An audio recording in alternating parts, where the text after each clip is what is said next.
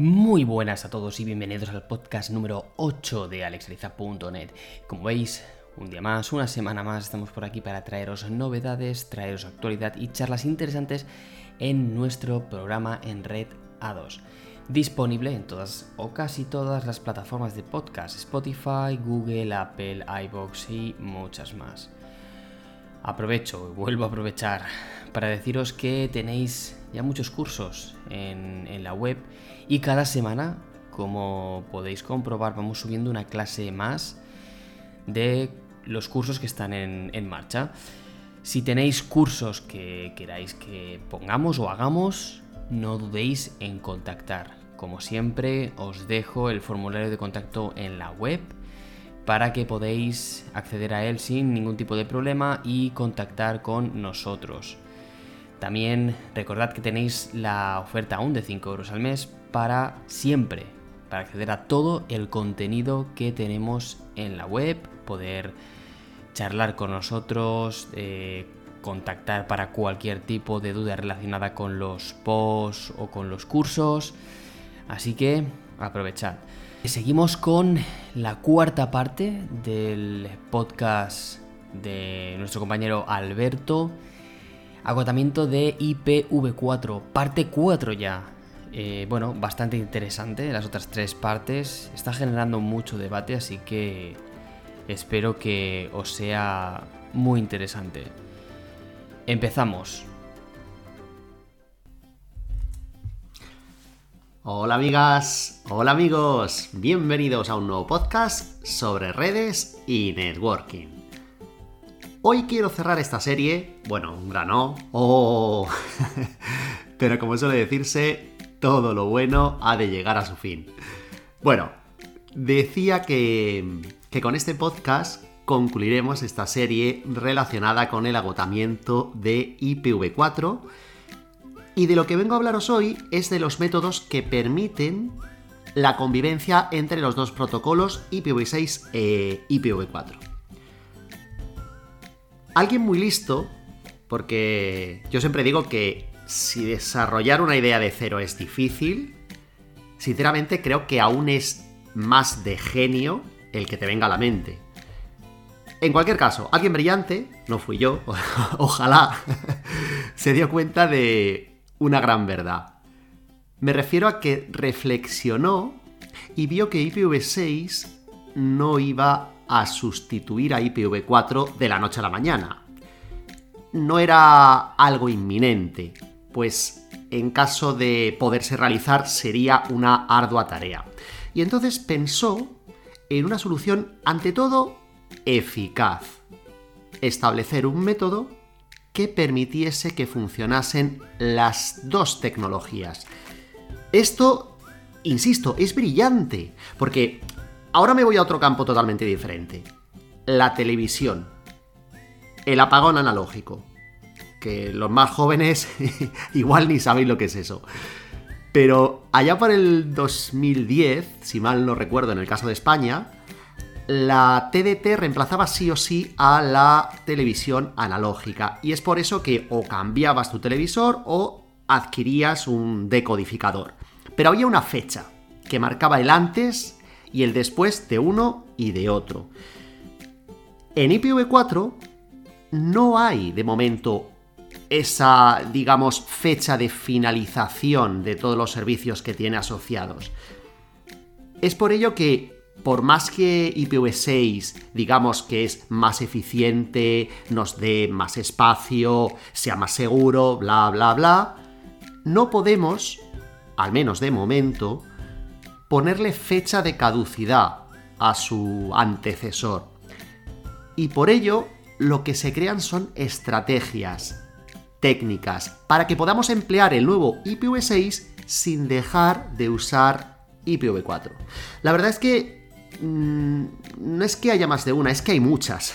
Así que resumirlas es complicado. Pero bueno, haciendo un esfuerzo de síntesis, yo creo que podríamos agruparlas en tres conjuntos. Por un lado, tendríamos a las pilas o dual stacks IPv4 y IPv6. Por otro lado estarían los túneles y en un tercer grupo podríamos aglutinar a las técnicas de conversión basadas en NAT. Para explicarlos, eh, vamos si os parece a invertir el orden y empezamos por el final, por aquello que los últimos serán los primeros. Bien, existe un protocolo llamado NAT-PT. NAT ya sabéis lo que es, Network Address Translation, y las siglas PT corresponden a Protocol Translation. Está pensado para escenarios donde uno de los extremos solo trabaje con IPv4 o solo trabaje con IPv6. Con, con esta tecnología, con NATPT, lo que haríamos sería esa información que el nodo o dispositivo mm, no sabría cómo manejar, pues traducirla. Traducirla en el formato del protocolo que sí entiende. No es sencillo, no es sencillo. Precisa además de cambios a nivel de aplicación y también os digo que su uso suele ser más temporal que otra cosa, como una especie de parche. Entre tanto se busca otra alternativa. La segunda medida es el uso de túneles. Los túneles se emplean muchísimo en comunicaciones. Normalmente lo asociamos a temas de seguridad, ¿verdad? Si digo túnel, muchos empezamos a pensar en túneles VPN o protocolos IPsec, ¿cierto? Pues los túneles son mecanismos muy empleados con, otros fines. Básicamente, el, el empleo de un túnel nos va a permitir encapsular un tipo de información con los mecanismos y formatos en el que funciona otro tipo de información o tecnología, que es justo lo que necesitamos. En cierto modo, el tunneling tampoco debiera considerarse una solución definitiva, sino intermedia. Claro, porque el objetivo final sería tener una arquitectura IPv6 nativa. Y entre los tipos de túneles empleados, pues también podríamos resumirlos en tres tipos. Los túneles 6 over 4, los túneles 6 to 4 y los túneles ISATA. Sin entrar mucho en detalle, con estas técnicas lograríamos bien establecer conexiones IPv6 sobre una red IPv4 y viceversa. Y finalmente, el primero de los tres métodos que antes os comentaba es quizá el más simple y también el más habitual. Se trata de la pila dual, si lo traducimos al castellano, o la dual stack IPv4 y IPv6. Muy resumido y muy fácil explicado. Aquí llevamos la carga o la responsabilidad a los propios nodos, porque son ellos los que han de entender ambas tecnologías y podrán también recibir y enviar tráfico a nodos que solo soportan uno de los dos protocolos. Es decir, con Dual Stack, como los equipos soportan ambas tecnologías, no me importa cómo venga la información del origen o cómo vaya al destino, porque mis equipos son eh, tan inteligentes que pueden trabajar con IPv4 o con IPv6 independientemente. Me gustaría lanzar, si, si me lo permitís, una opinión personal o conclusión subjetiva final. Mi visión, que puedo equivocarme, por supuesto, pero, pero mi apuesta es que seguiremos conviviendo con IPv4 bastante más tiempo del previsto. No por ganas, no por falta de tecnología, ni siquiera por falta de conocimiento o de implicación. El, el, verdadero motivo, a mi entender, pues el que por desgracia lo mueve todo. Sí, sí, correcto, el que estáis pensando, el dinero. O el presupuesto, si lo queremos decir en más fino. Porque pensemos en los equipos legacy, en esos dispositivos que solo entienden de IPv4. ¿Qué problema hay con ellos?